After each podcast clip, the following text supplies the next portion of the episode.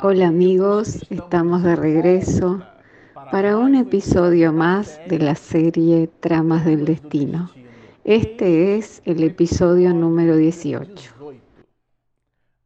Bueno, a usted que nos está acompañando a través de este canal le decimos que en el episodio pasado nos despedimos eh, del capítulo número 7 de esta maravillosa obra Tramas del Destino. Y aquí en este episodio nosotros comenzaremos el estudio del capítulo 8, que Miranda lo denomina Esperanzas rechazadas. En el episodio pasado, cuando nosotros estudiábamos el tema de la autoobsesión, teníamos eh, como un pivote a la niña Lisandra. Aquí en el capítulo 8 nosotros haremos una especie de autotap. Aquello que hacemos en el computador. Dejamos un poquito de lado a la niña Lisandra en nuestro mindset y ahora nosotros vamos a abordar al señor Rafael Ferguson, que está en el Lazareto, en un hospital de Hansenianos. Y si ustedes lo recuerdan, su panorama psíquico no era muy bueno. Él aún continuaba siendo un ser muy rebelde, muy retraído, alejado de todo y de todos. Y el propio Miranda, para introducirnos la idea de dicho comportamiento, nos dirá así. Rafael dominado por la frustración que lo maceraba, se hizo más retraído, completamente antisocial.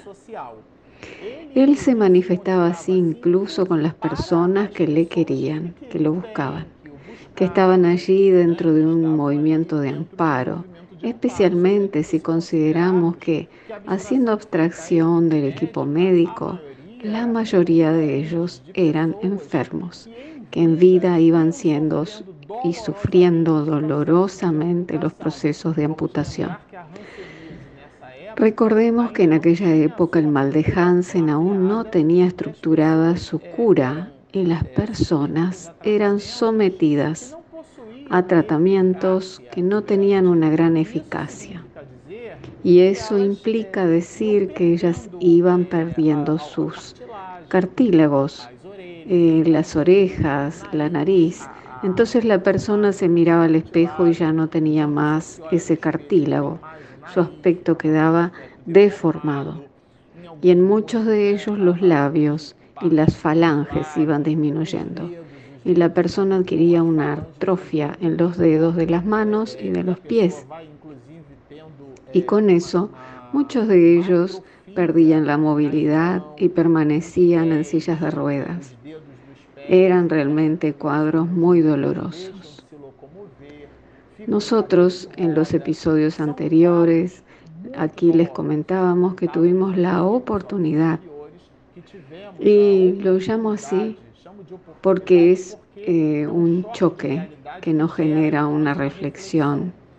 Entonces aquel movimiento reencarnatorio del otro individuo, cuando nosotros reflexionamos sobre él positivamente, nos deja una profunda reflexión que nos marca y la cargamos por el resto de nuestras vidas.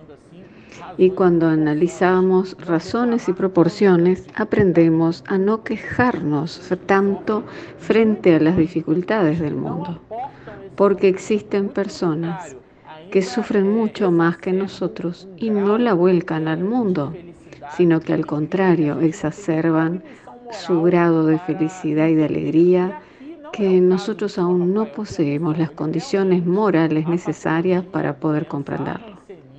Este no es el caso del señor Rafael Ferguson, porque la patología, la enfermedad, el mal de Hansen le impactó profundamente en sus fibras más íntimas y él se manifiesta completamente rebelde e incluso Miranda menciona aquí su comportamiento belicoso que generaba rechazo y rabia, distanciándose de todo y de todos.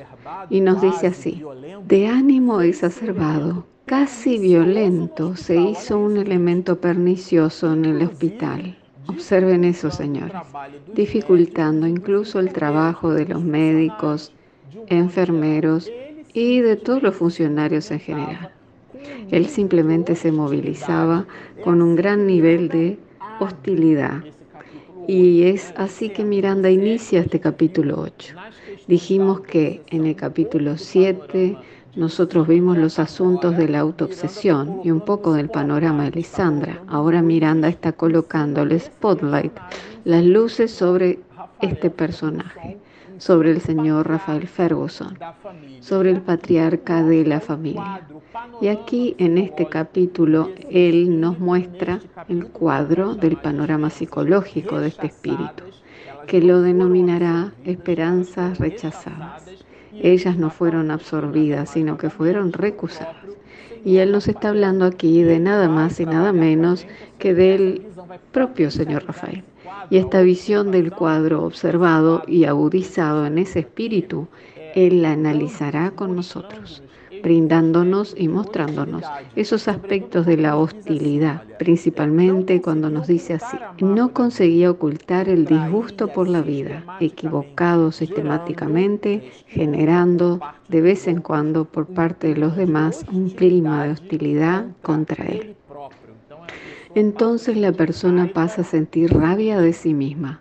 Cuando yo leí este material, y me gusta decirle siempre que lo leo, así como yo, también lo hace mi esposa Regina. Ella hace la edición y corrige los errores, los despistes, y a veces yo me equivoco en el nombre, y ella lo corta y lo edita, lo repite, y nada de eso ustedes se enteran ni se dan cuenta, porque no aparece, ya que Regina lo corrige en la edición final, pero ella hace la lectura del libro, luego lo hacemos juntos y posteriormente leemos nuevamente cada trecho de cada episodio con los cuales vamos a trabajar. Y a ese trecho que particularmente lo vamos a comentar, en promedio nosotros hicimos su lectura unas cinco veces. Porque hacemos la lectura, luego la repetimos, luego hacemos las anotaciones, luego la lectura de las anotaciones y después lo resumimos. ¿Por qué les estoy diciendo todo esto? Porque cuando nosotros hicimos la lectura de este material, ese movimiento de leer y repetir su lectura nos generó importantes reflexiones. ¿Y en qué sentido? En preguntarnos, ¿cómo está nuestro panorama mental? ¿Cómo está nuestro mundo psíquico? Porque muchas veces, metafóricamente hablando, existe el mal de Hansen en el alma, porque determinadas enfermedades que tienen las personas son de trasfondo estrictamente psicológico y ellas deben ser tratadas por ella misma, tal como lo vimos en el episodio pasado, cuando nos despedimos y que Miranda nos ofrece la reflexión de que la criatura humana es la responsable por su propia superación. Ese movimiento es endógeno, viene de dentro hacia afuera como lo mencionamos antes. Entonces nosotros nos quedamos inmersos en esas reflexiones, que son muy significativas, principalmente cuando las comparamos con lo que el mismo Miranda nos trae en contrapunto sobre el comportamiento del señor Rafael. Tenemos el hábito de recordar la física de la enseñanza primaria, de que las grandezas dependen de una referencia. Para poder decir que algo es grande necesitamos de un referente que sea pequeño y necesitamos comparar. Y así, para comparar el comportamiento y la condición espiritual del señor Rafael, Miranda nos trae al enfermero Cándido como un elemento de comparación, una alteración total, una distonía y nos brinda ciertas informaciones sobre Cándido. Pero veamos lo que Miranda nos trae sobre ese espíritu que es el enfermero de ese hospital, de ese lazareto. El respetable auxiliar de la salud era el ejemplo de la fuerza del amor, capaz de remover a través de los ejemplos las mentes más duramente fijadas en ideas negativas.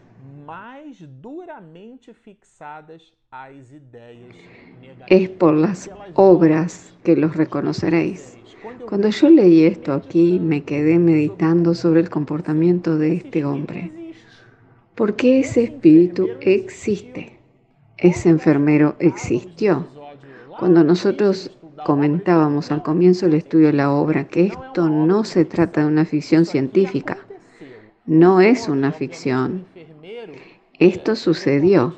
Los nombres no fueron esos, pero el enfermero no tenía ese nombre y tomando incluso las observaciones de Kardec del libro Los Medios, cuando nos dice que lo importante no es el nombre, sino el contenido del mensaje. Y Miranda con mucho cuidado utiliza eh, seudónimos y aquí ese espíritu se presenta en ese personaje que Miranda lo llama Cándido. Pero es una obra noble y rica, es de hecho un hombre de bien que auxilia a las personas que están en esas condiciones y que son amputados en vida, lo que el propio Miranda denomina eh, trances morales, un tipo de transporte desde una condición hacia otra. Ese es el perfil del espíritu que Dios utilizó para bendecir el proceso de regeneración de aquellas personas que estaban en el hospital. Y destaca aún más Manuel Filomeno Miranda. Nos habla de Cándido desde la perspectiva de su vida en familia. Su vida familiar recatada ponía de relieve sus excelentes cualidades morales, si es que su vida pública no lo demostraba igualmente. Y continúa hablando. Padre extremoso, de excelente compostura moral, era un hombre digno de encomío, tanto en el hogar como en la calle. Era una criatura humana que no poseía double face, dos caras. Tenía un comportamiento único. Incluso en la serie de DC Comics, Two Face, el personaje se presentaba en la sociedad con una cara y en realidad él tenía otro índole un comportamiento criminal. Es nuestra sombra, aquel lado que nosotros incluso lo cultivamos y lo practicamos en un movimiento de falsedad, un falsete comportamental sería, creando una distonía. Y acontecen complejos engranajes psíquicos de la misma criatura. O sea que la persona es así en su casa de una manera y en el trabajo es diferente. Inclusive eh, es otro personaje y varía de personajes ante sus propios amigos. Y la palabra personaje es muy apropiada porque procede del griego persona. Significa máscara. No se trata de ella misma. Entonces ella se coloca una máscara e interpreta su papel en la sociedad. Eh, son observaciones muy profundas. Cuando nosotros estudiamos el comportamiento de ese espíritu, esto tiene que ser tomado por nosotros como objeto de reflexión. Si no, no deducimos la riqueza del texto, tal como lo escribió aquí el autor espiritual, y establece así el perfil de ese espíritu para hacer exactamente un contrapunto y es este espíritu cándido el que busca animar al señor Rafael para que él salga de aquella condición, principalmente porque Miranda nos dirá que habían surgido las primeras curas cuando nos dice la terapéutica mediante las sulfas. Aquello fue una gran alegría. ¿Por qué? Porque aquellos pacientes fueron trasladados a otro tipo de nosocomio. Eh, sinónimo de la palabra hospital, como nos dice la literatura espírita. Y así se modificó completamente el panorama. Él nos dice así, simultáneamente la técnica al servicio de la salud transformaba a los viejos hospitales en colonias alegres, porque no se trataba de una simple choza semi abandonada, que tenía incluso gaps, con faltantes y ausencias hasta de higiene básica. En muchos de los hospitales, en ambientes con esas condiciones que hoy, gracias a Dios, ya casi no existen más en nuestro país. Pero nosotros observamos hasta asuntos de higiene, ausencia de la misma en determinados servicios sanitarios, en determinados cuartos, en determinados lugares. porque la persona permanece aislada de la sociedad y no se la ve y no es tratada como un ser humano. Entonces ella es un ser abyecto.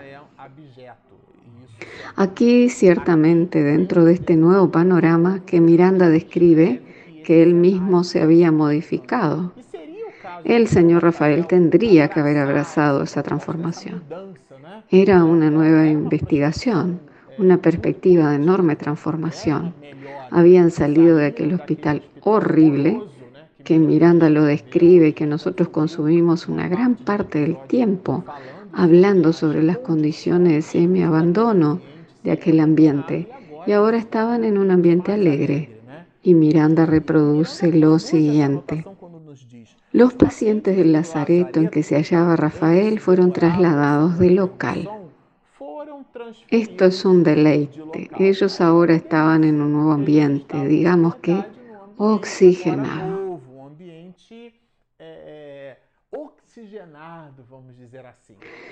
O sea, que salieron de aquella primera condición que nosotros la describimos al comienzo.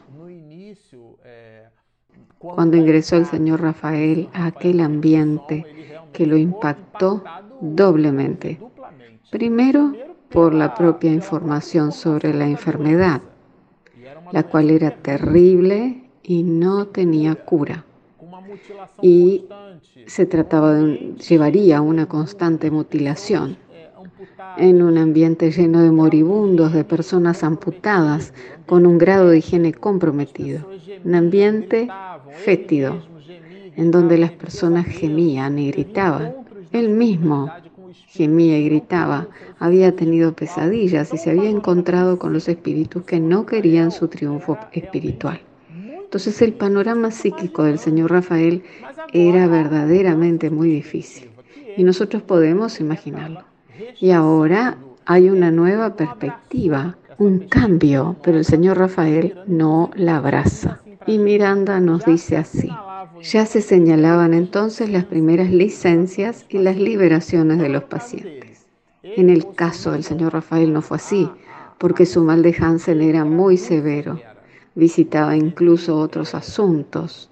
El señor Rafael estaba impedido de salir de licencia y él mismo se recusó a recibir a los propios familiares, representando eso para él una ofensa. Y Miranda lo mencionará más adelante, que él recusó todo tipo de visita. No quería saber de nadie. Miranda cita que el señor Rafael Ferguson deseaba ser recordado con su antiguo aspecto y no con el aspecto que ya comenzaba a presentar. Entonces eso le provocaba un nivel de rabia, de odio, de irritación en contra de la vida y que se manifestaba también hacia los familiares y nosotros aquí comprenderemos un poco lo que Miranda mencionará sobre la relación de la sociedad con aquel que sufre el mal de Hansen. Aspectos de humillación, de negación. Por ejemplo, si una persona llega mal vestida ante un mostrador en el cual nosotros estamos merendando y pide alimentos. Nosotros muchas veces giramos el cuerpo en un movimiento en donde queremos colocar a esa persona al margen. De ahí deriva incluso esa expresión marginal. Y nosotros muchas veces con nuestro comportamiento ayudamos a conformar ese nivel de marginalización, que comienza con los aspectos psicológicos y psíquicos.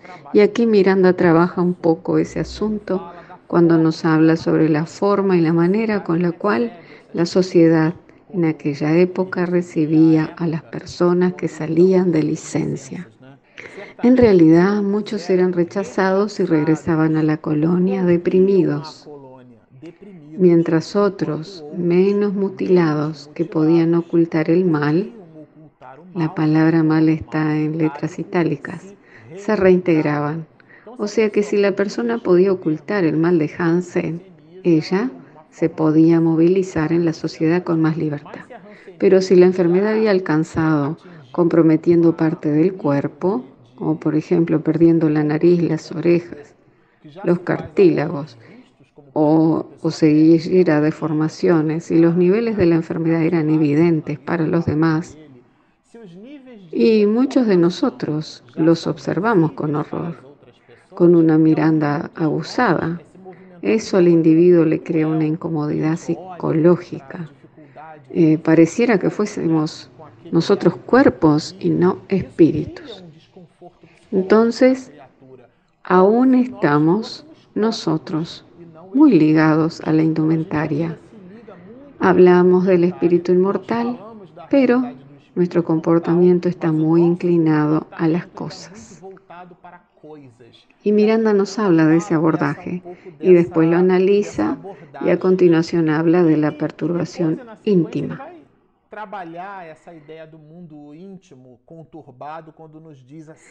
Encadenado a la lepra mixta, es decir, nerviosa y tuberosa. Este era su caso, nerviosa y tuberosa, por lo tanto él no podía ser liberado. Ignoraba e insistía en ignorar el valor de la contribución personal a través del cultivo de las fuerzas superiores. O sea que él retroalimentaba su propio psiquismo y vivía en ese ecosistema personal. Y no lograba ver los planes de mejoría que la vida ya le estaba ofreciendo. Eh, la persona permanece muchas veces ensimismada, queda en ese proceso de ostracismo, enclaustrada en sí misma.